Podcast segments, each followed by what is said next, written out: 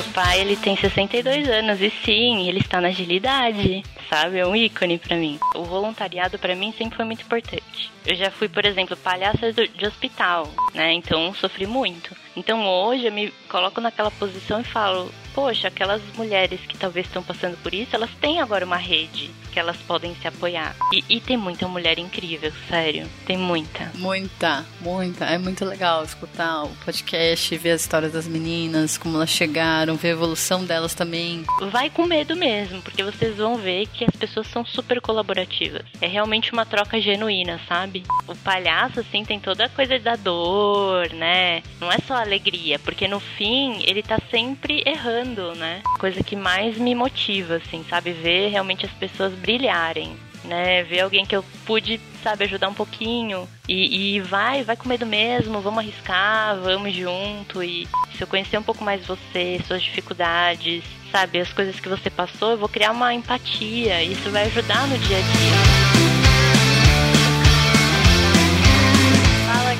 galera, tudo bem? Tá começando o Love the People, que é um quadro do Love the Problem, onde a gente conhece mais pessoas queridas da nossa comunidade que levam transformação para nossas organizações. Hoje eu quero convidar ela, que eu sou fã, que eu conheci, me incentivou, sabe? Vejo que faz um trabalho super bonito e incentivando várias pessoas, não só a comunidade de mulheres, mas diversas outras comunidades na qual participa e eu tenho muita admiração por essa pessoa. Então vou chamar aqui Thaís Rigolon!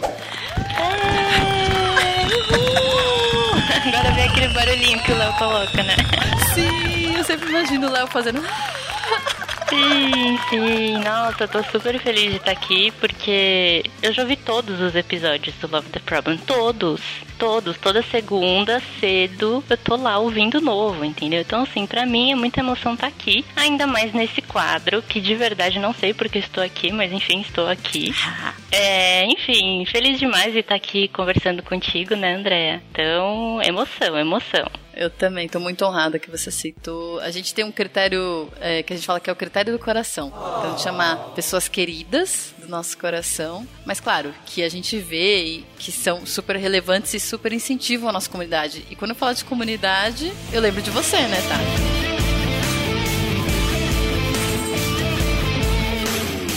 E aí, pra quem tá nesse mundo e não sabe quem é a Thaís Regulon, eu vou pedir para que você conte um pouquinho pra gente quem é tu. Eita, coisa difícil, hein? Falar da gente. Nossa, eu pergunto tanto das outras pessoas, né? E quando é na hora da gente falar da gente é bem difícil. Bom, mas falando um pouquinho de mim, eu moro em São Paulo, vou fazer 32 anos logo mais. Moro com meu marido Rodrigo, com a minha gata Greta, minha filhinha. Entrei nesse mundo de tecnologia muito por conta do meu pai, né? Meu pai ele ainda tá na área de tecnologia, hoje é agilista. Então assim, eu tenho muito orgulho, sabe, de falar que eu tenho um pai agilista. Meu pai, ele tem 62 anos e sim, ele está na agilidade, sabe? É um ícone para mim. Mas lá atrás, enfim, eu tinha muito ele como referência e aí acabei fazendo uma primeira graduação de administração com ênfase em TI por conta dessa admiração que eu tinha. Logo entrei numa consultoria de tecnologia, comecei a ir para vários clientes e, e, foi realmente uma guinada, assim, bem no início de carreira. E já aquele ambiente super masculino, né, Andréa? Sim, amiga. Sabe como que é, né?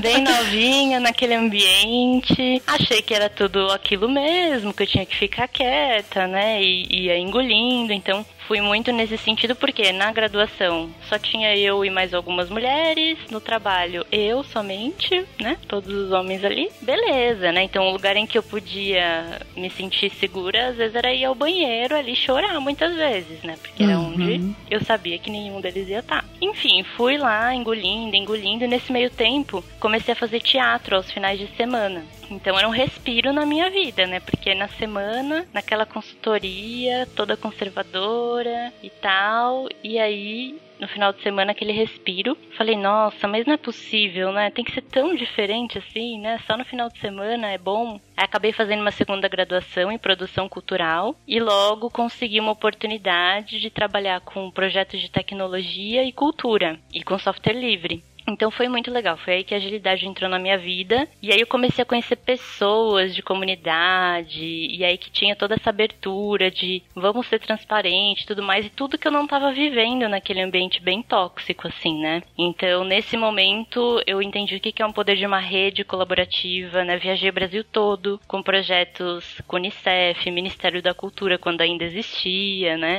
Enfim, projetos muito incríveis, assim. E quando a gente fala de software livre, é documentação aberta para qualquer pessoa que quiser complementar o software e implementar e compartilhar. Então, é muito, muito legal. E aí, beleza, fiquei cinco anos nessa agência e falei, tá, acho que é hora de voltar talvez para uma consultoria, não sei, voltei para consultoria na fusão da Net Claro em Bratel, então uma loucura, né? Porque eram três empresas com culturas diferentes, foi bem desafiador, quase deu burnout, mas beleza, seguimos.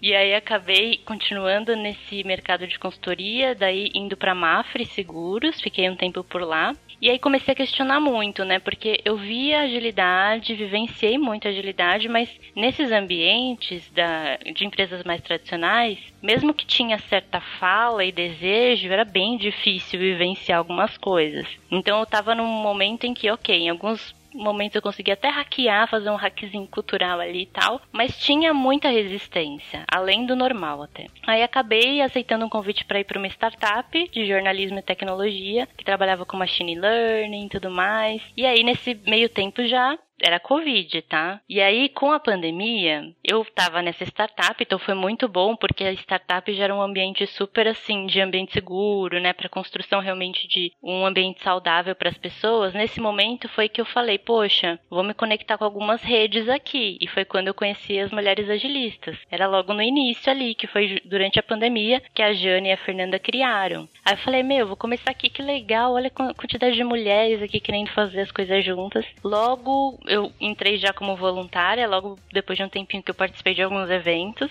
E aí, ao mesmo tempo que tinha o trabalho, tinha essa parte, né, voluntária, porque assim, Andréia, o voluntariado para mim sempre foi muito importante. Eu já fui, por exemplo, palhaça de hospital, sabe? Eu ia fazer teatro no hospital, visitar as pessoas. Para mim era muito importante ter uma parte que, sei lá, eu fizesse algo para outra pessoa. E hoje eu trouxe muito esse trabalho voluntário para a comunidade. Então, seja mentoria, seja podcast, organizar eventos, sei lá, o que eu puder fazer para ajudar, eu vou fazer, sabe? Então, eu trouxe um pouco disso e, e aí acabei ficando um tempo nessa startup, depois fui, pro PicPay, num desafio que teve lá. Hoje tô na Neon. E fora isso, comunidade, né? Assim, Agile Brasil na organização, board member da Agile Alliance Brasil. Também tô aí no podcast Segue o Flow da segunda temporada com os meninos, né? O Lula, o Danilo e o Git, falando sobre o Thinking Systems da Donella. E tem o podcast Agile Girls, né? Que ele surgiu também depois que eu entrei no Mulheres Agilistas e eu percebia que, poxa, mas nas palestras geralmente são pessoas ali que sempre estão ali. E nesse meio tempo da comunidade eu fui conhecendo muitas mulheres. E cadê essas mulheres falando? Sabe? O que que acontece? Muitas delas nem submetiam palestra porque achavam que né, não estão à altura. Muitas delas tinham realmente insegurança. E por que não contar essas histórias, né? Então foi muito esse gatilho assim de começar. E é isso, estou aqui agora conversando com você, que inclusive já esteve no podcast, falando de CNV.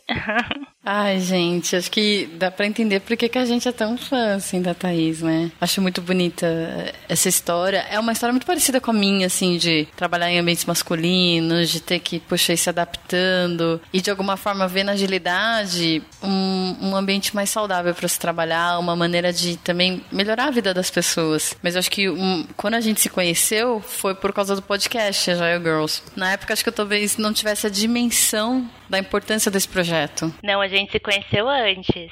Foi? Foi onde, mana? A gente foi voluntária lá da Agile Brasil, Caravana, lembra? Ah, sim. Mas eu já não... Ah, é verdade.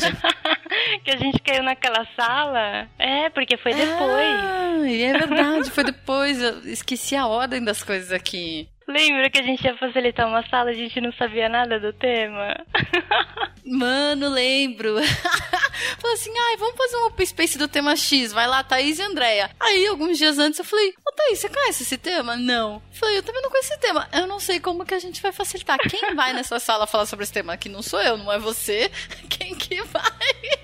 gente, que perrengue. Teve que mudar o tema em cima da hora, né? Pra gente conseguir facilitar. Mas deu tudo certo. Deu tudo certo. E aí, a gente gravou, né, um o podcast você me convidou. Eu não sabia muito bem que tema falar. Na época eu tava falando bastante de comunicação não violenta no meu podcast, né? No, no Vamos Fazer Diferente, com a Graf e também com a Carol. E aí depois acho que eu fui tomando dimensão, né, da importância desse podcast e até conhecer o Mulheres Agilistas também, né, a comunidade que você é, também ajuda lá. O quanto é importante dar voz para as mulheres, o quanto é difícil a gente ouvir mulheres. Acho que é impressionante como a, a, voz das mulheres ainda é muito inviabilizada. E aí eu queria entender um pouquinho mais sobre esses projetos, o, o você falou um pouco dessa motivação, né? De conhecer essas meninas, de perceber que elas não apareciam tanto e queria entender um pouco mais como é que é esse projeto hoje, o que que você vê para ele no futuro, qual é a diferença que você viu na vida dessas mulheres depois que elas participaram. Primeiro que assim, quando eu tava naquela primeira consultoria que eu falei que era bem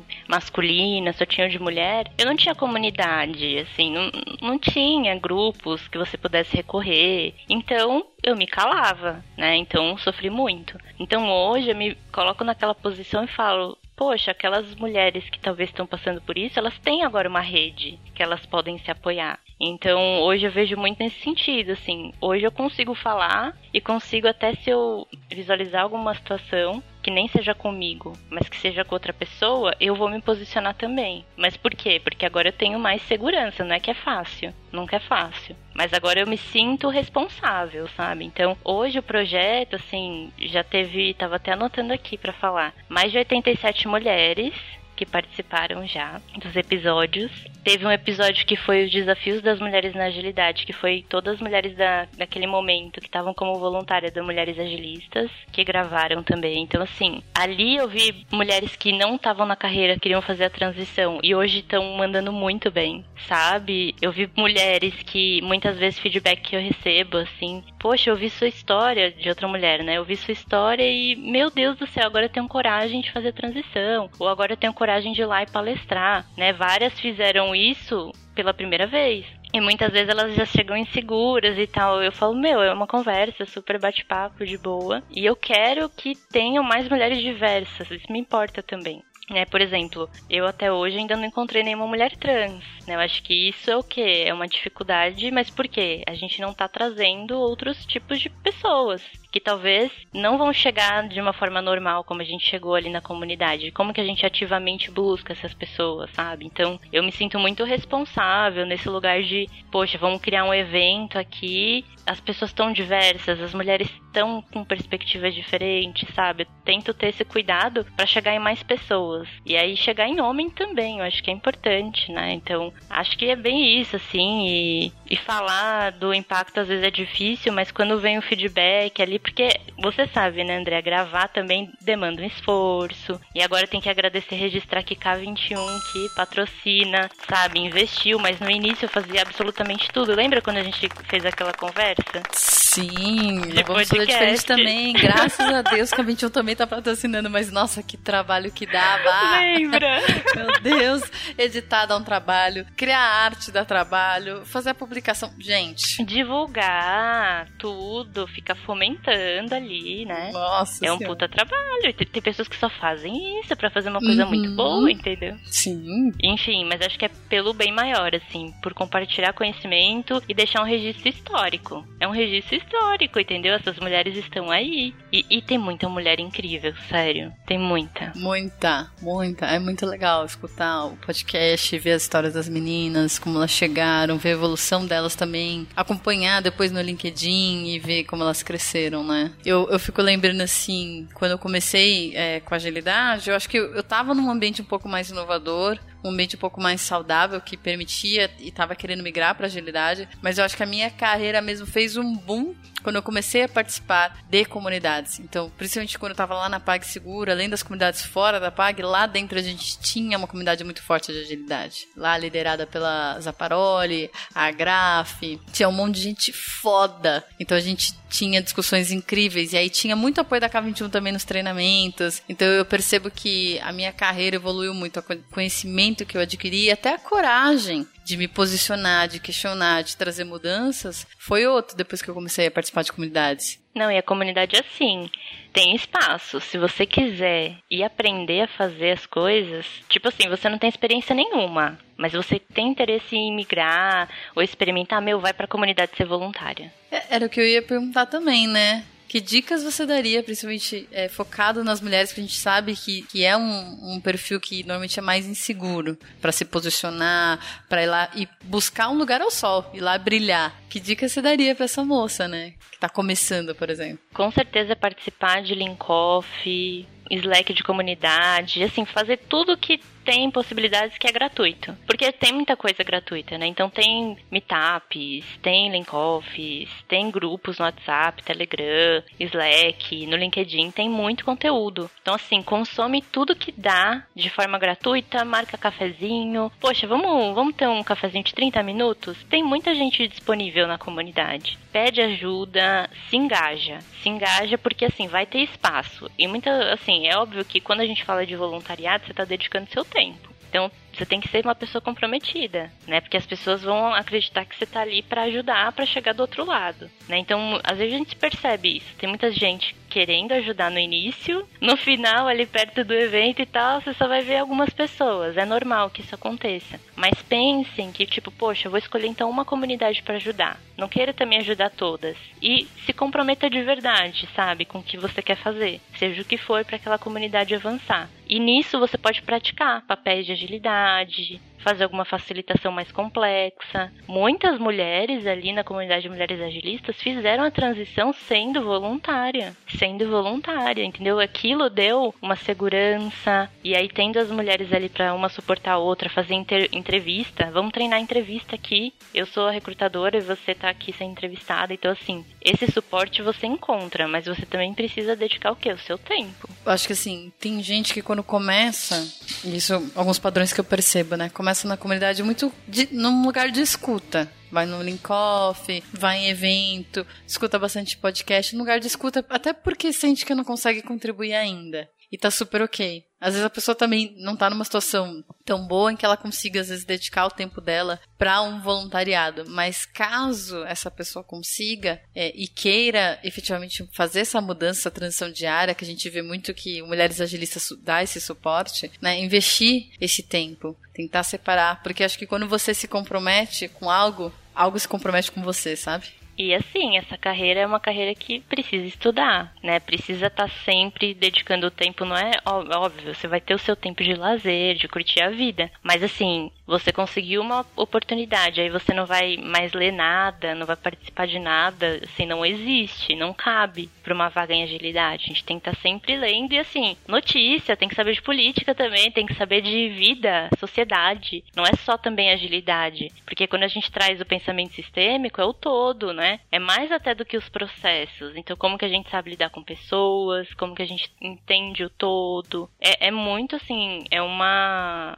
habilidade assim humana mesmo, né? Você saber como tá um pouco melhor a cada dia e como você causar esse essa mudança. Então, eu vejo muitas pessoas assim que estão ali ajudando em eventos e tudo mais, que, meu, chegam super inseguros porque não tem experiência e tal. Teve a oportunidade, parece que, meu, tá voando, sabe? Porque só estavam precisando daquela oportunidade. Então, eu vejo muito isso e super recomendo. E também recomendo no sentido de aprender outras perspectivas. Porque se a gente tá muito no nosso contexto de trabalho, beleza, a gente vai ter experiência local daquele contexto. Mas e o que, que as pessoas estão passando lá fora? No primeiro Linkoff que eu fui, em São Paulo, presencial ainda, eu fiquei com muita vergonha. Falei, gente, o que eu tô fazendo aqui? Não acredito que eu tô aqui. Cheguei antes, que eu tava super ansiosa. Era lá no France Café, lá perto da Paulista. Eu, meu Deus do céu, eu não sei, não conheço ninguém aqui. No final eu já tava super integrada, já tava super legal, as pessoas são muito legais, super acolheram, sabe? Então, vai com medo mesmo, porque vocês vão ver que as pessoas são super colaborativas. É realmente uma troca genuína, sabe?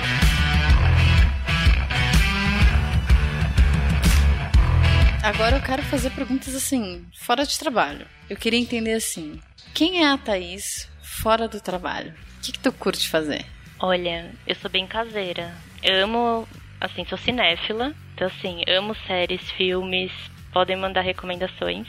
Meu marido é ator, né? Então, assim, é da arte, né? Então a gente tá sempre aí vendo alguma coisa mais cultural e tal. Amo muito ir no museu, restaurante, ir no teatro, cinema, em show, gosto muito, mas sou caseira, como eu falei. Então, assim, às vezes eu gosto do nadismo, sabe? Fazer nada. Ai, fazer Ficar vários bem nadas. de boa. Tá. Vários nadas com a minha gata aqui, entendeu? De boa. Então curto muito. E, e gosto muito de ler também, de ouvir música. Sempre tô de alguma forma ouvindo algum podcast, sabe? Que isso é, é bem fato, assim. Se eu tô lavando roupa, limpando a casa, eu não consigo não ouvir alguma coisa, seja música ou podcast. Então, como tem muita coisa pra limpar, né? Tô sempre ouvindo algum podcast, entendeu? Eu uso esse tempo que aí pra mim vira um tempo útil, porque eu não gosto de limpar essas coisas não, tá? Eu também, nossa, sou igualzinha. Se você tá ouvindo a gente fazendo faxina, manda um oi. Sim, e aí vira um tempo agradável, entendeu? Total, super proveitoso. Mas é isso. Sim. Ai, que legal. E me conta assim, qual foi o último perrengue que você passou? Ai, meu Deus do céu. Olha, fiquei tanto tempo aqui em casa. Último perrengue, você devia ter mandado essas perguntas antes pra eu pensar, né, aquelas? É o perrengue do Love the People. Eita! Esse agora. É.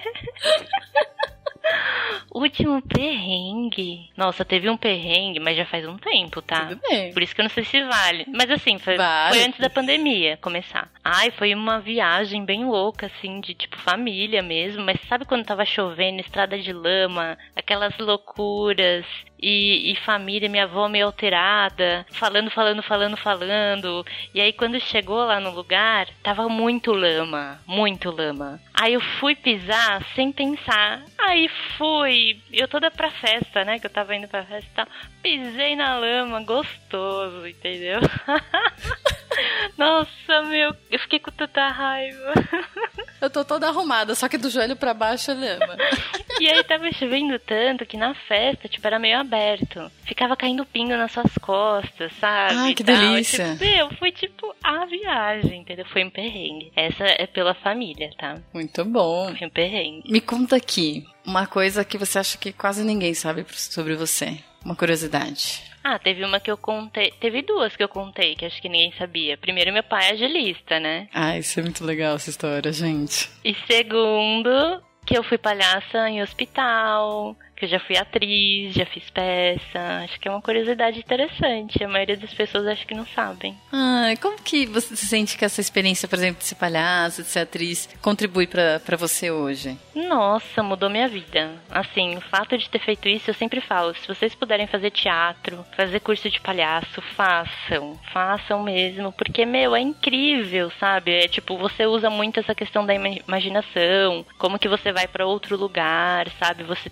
consegue também usar empatia. Imagina, você tem aquele personagem. Aquele personagem tem toda uma história e tal, sabe? E ele interage com outros personagens. Então é uma coisa sensacional, assim. Tipo, sei lá, não sei nem descrever direito. É muito a sensação de não só estar no palco, mas também assistir peças, assim. É muito incrível, sabe? Tem aquelas peças que você esquece que você tá ali no teatro, que você tá assistindo, né? E, e é diferente porque, assim, peça, diferente de filme, série, ela é única, porque ela nunca vai ter aquela mesma plateia. Ela vai ser única, entendeu? Então, isso é, tipo, muito mágico. Eu tenho muita vontade de fazer curso de palhaço, mas é porque eu sou uma pessoa meio travada, assim, pra falar em público, sabe? E eu penso que isso super me ajudar. Então, assim, eu não tenho problema, por exemplo, de fazer as coisas online. Ah, fazer reunião, dar treinamento. Esses dias participei de uma live lá com, com o Eric no, no YouTube. Foi super de boa, assim. Agora, me faz levantar, pegar o microfone e subir no palco. Gente! É que, que, que começa a gaguejar que na louca! Sim, É, eu acho que esse negócio do, do palhaço ajuda muito nessa questão de improviso, né? sim. Você sente que isso também te ajuda hoje, por exemplo, nas facilitações ou nas conversas que tu precisa ter? Com certeza ajuda, mas eu sou tímida. Então, pra mim é uma energia muito grande. Então, é que nem o panda. O panda não fala que ele é, na verdade ele é, ele é, como que ele fala? Ele é introvertido. Introvertida. Mas ele consegue tal falar, mas ele gasta muita energia. Eu também me identifico muito com isso. Mas por exemplo, beleza, você vai lá fazer o curso de palhaço, só que não é mil maravilhas, tá? Mexe muito com você internamente. Por isso que eu falo que é algo que muda a vida, sabe? É algo que, tipo, de verdade, é um curso, dependendo de onde você for fazer e tal. O palhaço, assim, tem toda a coisa da dor, né? Não é só alegria, porque no fim ele tá sempre errando, né? É aquela coisa. Ele é justamente. Que nem aquele filme O Palhaço mesmo, do Celton Mello, que é muito lindo. Nunca vi. É lindo esse filme. Ai, nunca vi. Não é alegria só a vida do palhaço, entendeu? Na verdade, ele sempre tá ali pros outros rirem. Então, quando você vai fazer um curso, por isso que mexe muito internamente, acho que é incrível. Mas super ajudou, assim. Ajudou eu conseguir verbalizar o que eu tô pensando, me sentir mais segura. E não que as coisas sejam fáceis, não é. Por exemplo, teve um Agile Beer recente que me convidaram para fazer lá talk presencial. Eu aceitei, mas depois eu fui pensar, meu Deus, mas eu aceitei, é presencial. Agora? e eu tive que ir, entendeu? Eu tava assim, muito nervosa. E tipo, eu falei, não, mas ninguém vai vir, porque vai ser, né, primeiro pós-pandemia e tudo mais. Primeiro presencial em São Paulo, ninguém vai vir, né? Aí tava lá a galera e tal, tipo, sei lá, na hora eu fui, sabe? Eu acho que quando você conhece o tema, você tem propriedade, fica mais fácil. Não que seja totalmente fácil. Dá nervoso? Dá. Mas acho que essa questão de se preparar também. Se você tá falando de algo que você não conhece, aí. É porque você só dá pra improvisar em cima daquilo que você já conhece, né? Não dá pra você improvisar em cima do, do vazio, do nada. Mas ainda, gostei mesmo da sua frase. Ah, eu tive que ir. eu pensei uma pessoa introvertida, né? Caseira, gosta de ficar em casa. Eu tive que sair de casa. Socorro! É, é isso, é isso. Eu tô, tô chegando naquela idade em que eu me comprometo a sair de casa e depois vai chegando perto eu, falo, eu vou me arrependendo, sabe? É. que eu só quero ficar em casa. Super te entendo, super te entendo. Porque eu falo que eu sou uma mulher com uma alma de 90 anos, sabe? É, é, bem isso mesmo. Se eu pudesse. Assim, eu adoro. Eu sou, na verdade, eu sou extrovertida. Eu gosto de sair de casa, eu me energizo conversando com as pessoas e tal. Mas ao mesmo tempo, acho que pós-pandemia, depois de ter feito tanta coisa online, tudo que eu puder resolver online, eu faço online. Ah, dá pra fazer online? Beleza, vou fazer online. Cara. Sim. Pede para pegar mais, mais trânsito, não. Nossa, é, realmente. Mas assim, também tem aquele, aquela coisa, né? O Agile Coach Camp, por exemplo, foi o primeiro evento que eu, né, fui e, tipo, deu muito cagaço, assim, de sabe? Porque eu não tava saindo pra nada. E eu fui. E eu apostei, tipo, foi muito incrível. Mas assim, eu, eu dividi o quarto com a Cartô. Pergunta pra ela. Ela lá bebendo e tal, eu dormindo, entendeu? Porque não tinha condições. Eu não conseguia, o pessoal virava à noite lá, na festa, lá não sei o que, sábado, dormindo, entendeu? Eu não tenho essa energia, gente, pelo amor de Deus. Mas foi muito bom, assim, o encontro presencial. Então, assim, nunca o que a gente vivenciou lá acho que daria para fazer online a experiência, sabe? Então acho que vale super a pena, mas tem que ter sentido, tem que ter propósito. E para também não ter sentido, acho que, sei lá, não, não apostaria de novo, sabe? Então assim, dê chance para alguns eventos, ideia. Sim. Dê chance que acho que pode valer, assim. Sim. Adiaia Brasil, outubro, Porto Alegre. Muito bom. Muito bom. E quando você falou de, de propósito, né? Me veio muito essa questão de conexão. Eu acho que o que mais me, me incentiva, sei lá, a sair de casa são as pessoas esses momentos de conexão. Acho que a pandemia tirou um pouco isso da gente, né? A gente entra nas reuniões só pra falar de trabalho, trabalho, trabalho. Você ia conseguir dançar? Se você não saísse de casa, que é algo que você gosta? Não, não, exato, né? Eu pude voltar a dançar depois de 12 anos sem dançar. Voltar é depois que que eu falei assim, cara, a pandemia tá melhorando e eu quero voltar a me movimentar, eu quero voltar a fazer alguma coisa que eu ame. E aí voltei a dançar. E foi a melhor coisa que eu fiz. E obviamente não dá pra fazer online. Não. Até dá, né? Mas acho que a experiência não vai ser tão completa. Ah, vai, ser esquisito. É, mas falando desses momentos assim de, de conexão e conectando essa questão de propósito e trabalho, quando foi a última vez que você se sentiu mais conectada ao seu propósito? Quando foi a última vez que você fez algo e você falou assim, cara, esse momento valeu muito a pena? Falando assim de trabalho e tal, acho que quando eu comecei a exercer liderança formal, digamos assim, sabe? Que eu comecei a ter aquela responsabilidade de, poxa, ajudar alguém na carreira, sabe? Então, obviamente, a carreira é de cada um, né? Cada um sabe e precisa se empoderar dela, mas eu ser assim requisitada, digamos assim, para pensar sobre a carreira de outra pessoa e ajudar ela a crescer é muito gratificante, sabe, para mim. E aí nisso, meu, já tipo, se eu gosto de algum tema, eu vou muito fundo. Então, como que eu posso ser uma melhor líder? Como que eu posso ajudar? Poxa, essa pessoa tá passando por esse desafio, como que eu posso de alguma forma complementar, ajudar, sabe? Então, acho que é a coisa que mais me motiva, assim, sabe, ver realmente as pessoas brilharem né? Ver alguém que eu pude, sabe, ajudar um pouquinho e, e vai, vai com medo mesmo, vamos arriscar, vamos junto e, e vi realmente muitas pessoas incríveis, assim, passando recentemente pela minha vida, muito por conta disso, assim, então eu sou muito grata, sabe? Acho que eu consegui conectar muito, assim, do meu propósito de poder ajudar com o trabalho. E é algo que, querendo ou não, você tá fazendo parte da história daquela pessoa, mesmo que é por conta do trabalho, é para além do trabalho, né? Então eu gosto muito de manter essas relações, assim, para a vida mesmo, com pessoas que têm talvez pensamentos bem próximos do que eu acredito, dos princípios que eu tenho e que ainda conecta com a agilidade, meu, incrível, né? Como assim?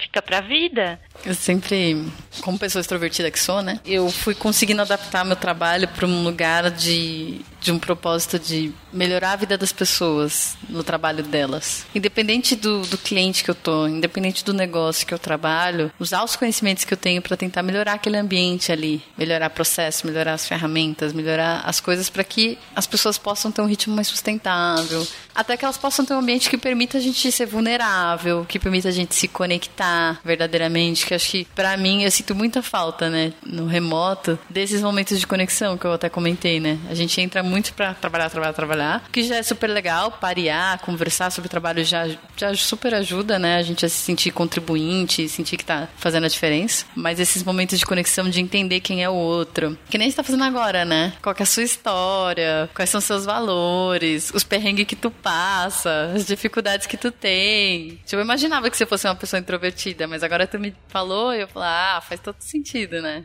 É isso. E, e, tem momentos assim, até teve uma facilitação lá no PicPay que a Thaís Salles fez, com o time lá de alguns agilistas, que ela trouxe muito assim da nossa história, independente de trabalho, né? Questões de privilégios, como a gente chegou até aquele momento. E assim, de verdade, foi muito incrível aquilo, sabe? Assim, conexão para a vida e coisas que você nem imagina da outra pessoa, né? A gente, isso é tão importante assim, né? Porque isso só vai nos ajudar no trabalho. Se eu conhecer um pouco mais você, suas dificuldades, sabe, as coisas que você passou, eu vou criar uma empatia. Isso vai ajudar no dia a dia, né? Então, é que nem um check-in. A gente começou agora a reunião. Um mero check-in pode fazer com que eu tenha mais empatia com você ao longo de uma reunião. Por quê? Se você estiver mais distraída, você não estiver tão conectada, mas aconteceu alguma coisa no seu fim de semana, eu vou saber porque eu fiz aquela mera pergunta, né? Então, como coisas tão simples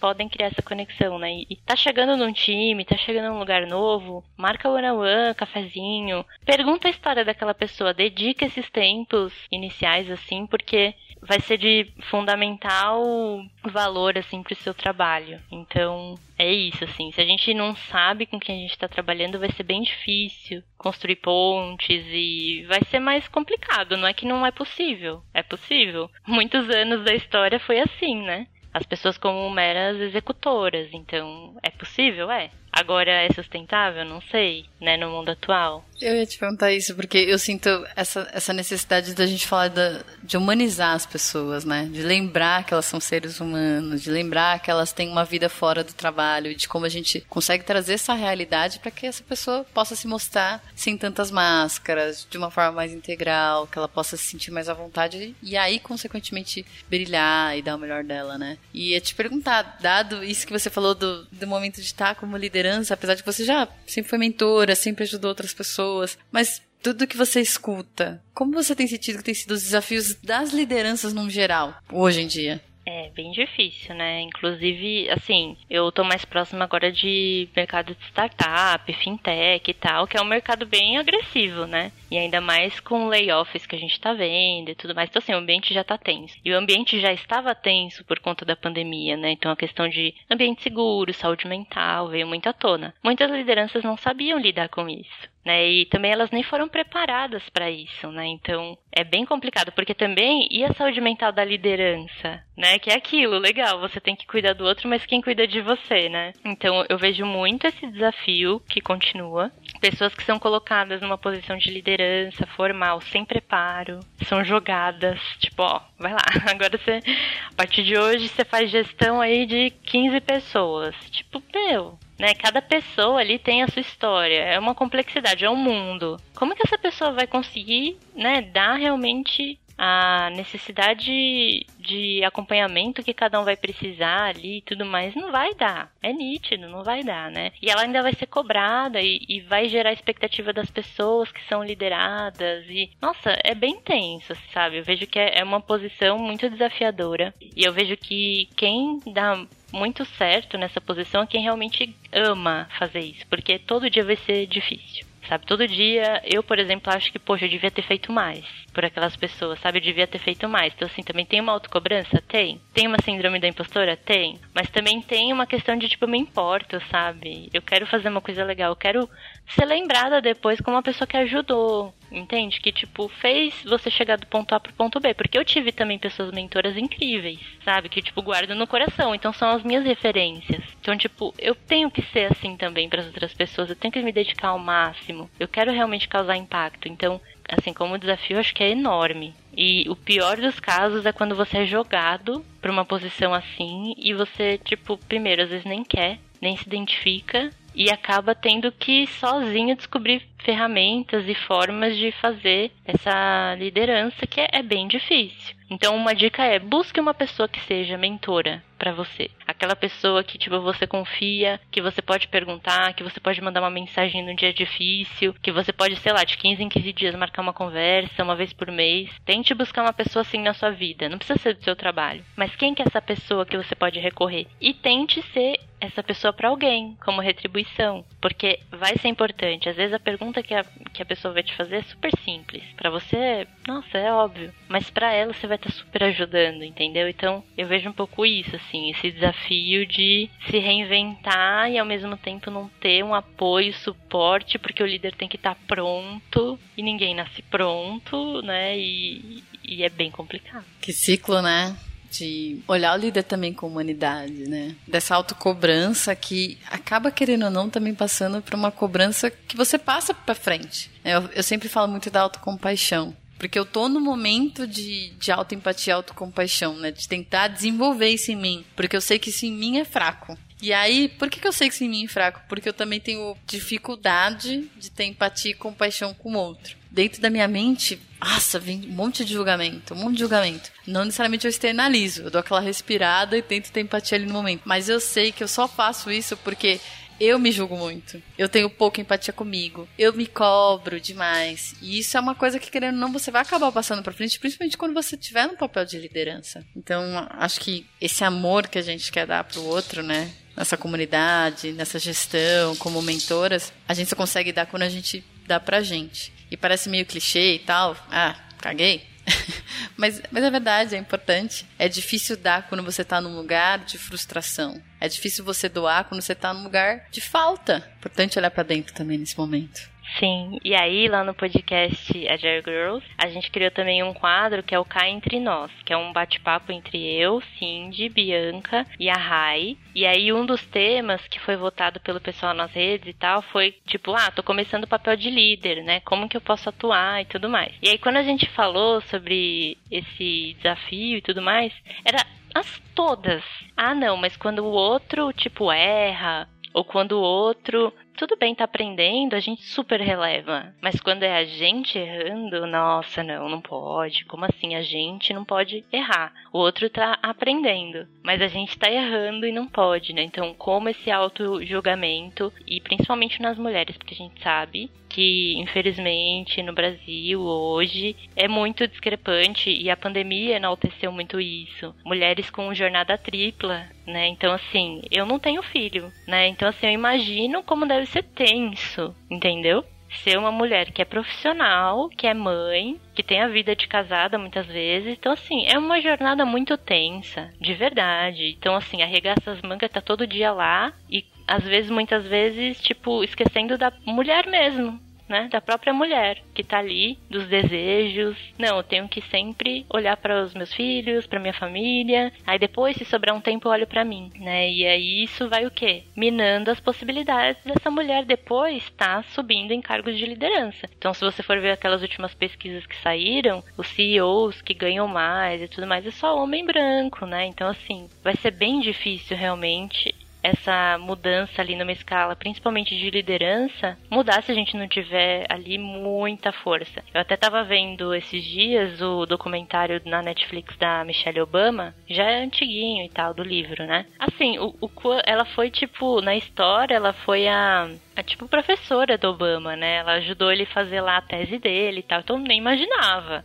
Então, assim, ela ajudou o Obama lá atrás. E aí o jogo meio que virou durante os anos que ele foi presidente, né? Porque ela tinha que viver uma vida, digamos que pisando em ovos, né? Porque tá todo mundo te olhando, tá todo mundo te julgando. E uma mulher negra, né? Então, assim. E aí quando ela sai disso, né? Ela fala até o último dia lá do Obama, ela chorou pra caramba, porque ela tava sem aguentar aquilo. É como se ela não poderia ser ela mesma, né? E aí ela conta toda a jornada dela lá e que agora ela quer focar muito nas jovens mulheres.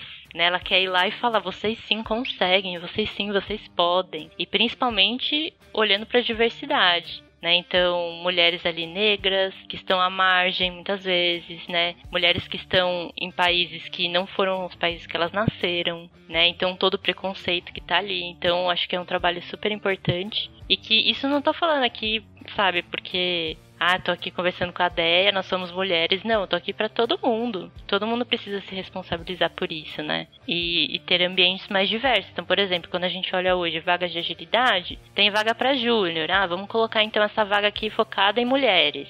Meu, não pode ser uma vaga de liderança também, de agilidade? Por que, que precisa ser uma vaga de júnior? Tá bom, é importante. Não tô dizendo que não é, precisamos formar. Mas se você for olhar na base, as mulheres estão lá. Mas quando vai subindo, nossa, cadê? Né? Então é, é, bem complicado, a gente precisa se posicionar, precisa falar e ocupar esses espaços. É bem cansativo? Super, super cansativo, mas acho que é, é estando nesse lugar. Então, por exemplo, estamos organizando um evento, então a gente tem sim que se posicionar. Então a gente tem que falar que na grade vai ter que ter X% de pessoas. Sim, então vamos fazer isso. Então, como que a gente também participa desses eventos e desses lugares como uma influência de mudança, né? Eu acho que é, é muito nesse sentido. Eu fiquei ouvindo e tô feliz, assim, de ter chamado você para esse papo, sabe? Tô, saio mais inspirada. E para mim, te conhecer mais é uma honra. E, e, saber os seus valores e saber por tudo que você luta. E graças a Deus a gente tem pessoas assim, né? Que estão olhando. E tenho certeza que a maioria das pessoas que vão ouvir esse episódio são mulheres também.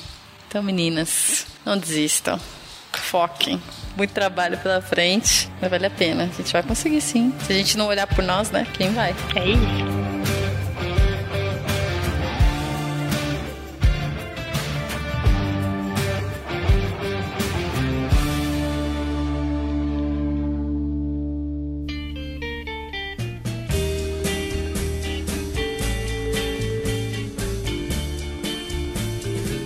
Amei esse papo. E agora, para finalizar, aquele momentozinho, descontração. Mandei aqui o Instagram pra você. Medo.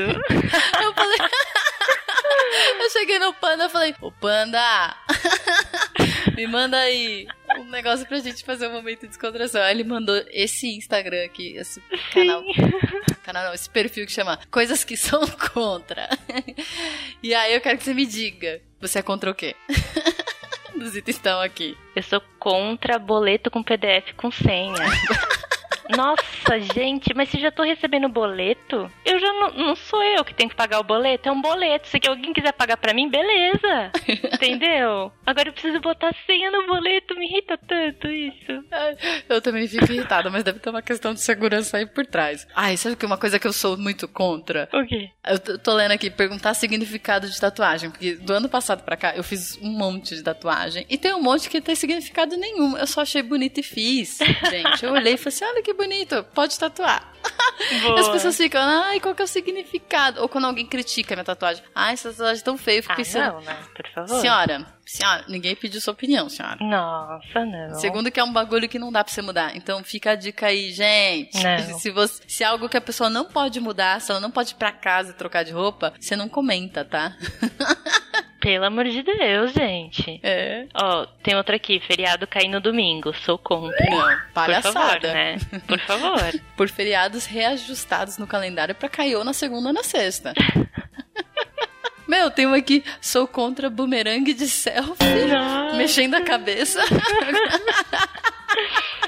Ah, sou contra mastigar de boca aberta. Ah, por favor, isso- vamos fechar, Nossa né, gente? senhora, por favor. Ainda quando a pessoa fala e, e- e o arroz voa. Ai, gente. Ó, sou contra. Vai lá, vai lá. Meritocracia. Total, sou, sou contra. Gente. Ah, é só ir atrás, é só lutar. É, né? uhum. Os privilégios, caralho. sim, Tudo isso que é a gente sim. conversou até agora. Presta atenção. Eu sou contra álcool gel grudento. Ai! Não, não dá. Não dá, gente. Mano! Você vai passar álcool gel e depois fica aquela camada saindo, saindo tipo uma peliculazinha na sua mão. Era pra limpar a mão, não pode deixar mais suja. Sim, sim. Ai, tem, que, que, não tô aqui. Sou contra provador com cortina. Gente, mas aí você. Como é que é o negócio? Ah, porque fica aparecendo, né? Fica, tipo, você ai, tenta- é horrível, é verdade. Ai, gente, você tenta É fechar, péssimo. você puxa de um lado, abre do É outro, e aí a pessoa do outro lado Sempre tem uma frestinha, assim, né? que você sempre vai te ver com Essa as daqui- calcinhas véia. pode- Total, ó. Sou contra uva passa na comida. Não dá, pra mim uva passa Ah, não dá, gente. Eu como, eu como. Não dá. Não, pode pôr. Nossa, não o tem... pessoal aqui nesse Instagram aqui, ó, sou contra coach. Ó, tem gente que é contra Porra. coach aqui, mano. Porra, não fala isso não. Cardápio por QR Code. Ah, dá mó trampo, né? Mas, gente, É. higiene. Ah, tem um aqui, maçaneta redonda. Como é que é o negócio? Eu não tenho problema com maçaneta redonda, gente, mas é uma questão de acessibilidade, né? Se a pessoa tem problema de mobilidade, às vezes é ruim, tá? Então, maçanetas compridinhas. Nossa, mas o pessoal também, né? Hum. Pelo... Ó, sou contra água com gás, não curto. Não dá. Porra! Não, eu curto sim. com limão. Gente, tem cada Ai, tem- coisa nesse. Me... Nossa. Tem uma aqui que o Panda, a, a esposa do Panda e o Panda postaram esses dias, né? Sou contra mesversário. Só que aí agora a Elisa, toda vez que faz mesversário, eles comemoram. É, o feitiço veio contra o feiticeiro. Beijo, Panda! Que mais, amiga? Ai, sofá de couro. e quando você Gente. senta, você ah, vai levantar. barulhinho. E você tá de shorts. Não, você tá de shorts. Aí tu senta no sofá de couro. Se tiver calor, quando você Ah, é levanta, verdade. a sua pele fica no sofá. Tem isso, mas tem um barulhinho que parece que você fez pum também, né? Ah. Quando você se mexe assim. Credo, que delícia. ah, Deixa eu ver. Vídeo chamada surpresa. ah, eu não ligo. Eu fiz ontem isso com a minha amiga ontem. Eu liguei pra ela porque assim, antes, essa minha amiga, ela é minha amiga, sei lá, uns 15 anos. Uhum. E eu não ligava pra ela, sei lá, muitos anos, porque hoje em dia ligar é uma falta de educação. Sim. Você manda uma mensagem. Gente, atenção, etiqueta online. Nossa. Hoje em dia você manda uma mensagem e você fala: Oi, posso te ligar? Tudo Uhum. bem? No máximo, no máximo, você manda um áudio que às vezes também é lido com falta de educação. Então quem tá te ligando, ou é tipo call center, alguma coisa assim. É, ou é urgente, alguém morreu. Uhum, Quando alguém me uhum. liga, tipo, alguém morreu. Aí ontem eu fui, tava cozinhando, eu detesto cozinhar, né? Aí eu fui, liguei pra minha amiga, do nada, assim, fiz uma videocall, ela atendeu e não achou ruim. Mentira! É, ficou um tempão conversando. Ah, aí sim, aí sim. Mais algum, amiga? Ai, tem. Eu vou fechar com esse aqui. Hum. Sou contra passar roupa. É verdade. Odeio.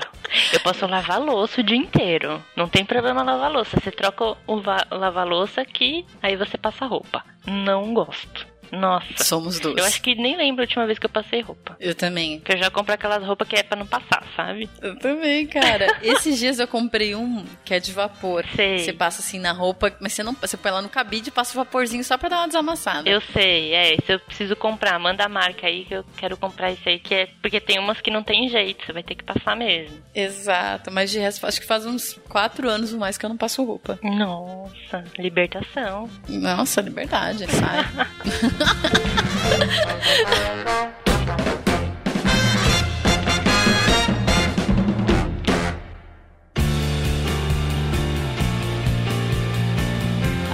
Tá, muito obrigada. Obrigada por ter vindo. Ai, obrigada por todo o trabalho que você faz nessa comunidade, por ajudar as mulheres a terem voz, a serem vistas, a serem ouvidas. Gratidão do fundo do meu coração. E você quer deixar algum recado final para alguém, suas redes, alguma coisa assim? Ah, primeiro quero agradecer mesmo. Vou ficar aqui com um episódio sobre mim. Nossa, muita emoção isso. Porque realmente acho que eu sou uma das fãs aí de carteirinha do Love the Problem desde o primeiro. Quando, se não me engano, se for lá olhar para pro histórico, acho que no final do primeiro ano teve um episódio que tava eu, Bruno e a Natasha, que a gente comentou os episódios do ano, porque a gente era os ouvintes mais assíduos, que a gente comentava no backstage e tal. Então, assim, tô desde os primórdios, sabe? Então, gosto muito e fico muito feliz também de ver que a comunidade tá crescendo. Agora tem um monte de gente no Telegram comentando, pessoas chegando. Então, acho que é isso, sabe? E é, é muito do que o Lula falava, assim, né? Que é a gente democratizar o conhecimento, né? Porque muitas vezes, e eu acho que, querendo ou não, foi uma coisa positiva, né? Se a gente pode dizer assim, da pandemia, foi que a gente tinha muitas essas conversas nos eventos presenciais, no corredor, no cafezinho, e agora a gente tá deixando aí para quem quiser ouvir, né? E você aprende muito ouvindo em podcast, vendo meetups gratuitos, aquilo que eu falei. Então, consumam esses é, conteúdos, sigam essas pessoas, sabe? Encontre a sua pessoa mentora. Quem que vai ser aquela pessoa que no momento difícil você vai poder recorrer, fazer uma pergunta, pedir ajuda? Muito tempo eu não tive essas pessoas, então eu ficava muito quieta, achando que era comigo mesmo, que era um problema meu. Então tente encontrar essa pessoa. E seja também essa pessoa para alguém, acho que isso é bem importante. A gente também fazer pelo outro, porque quando a gente faz pelo outro, a gente também ganha muito. Sabe, quando eu ia visitar cada quarto de hospital lá, juro mesmo, eu recebia muito mais do que eu dava sabe? Tipo, muito mais. Porque era uma lição de vida a cada quarto que eu entrava. Então, quando você ajuda, você recebe muito. Então, tipo, tentem vivenciar essa experiência, sabe? Então, acho que é o meu recado final. Ah, que lindo. Gratidão, gente. Um beijo para vocês. Até a próxima. Tchau. Tchau.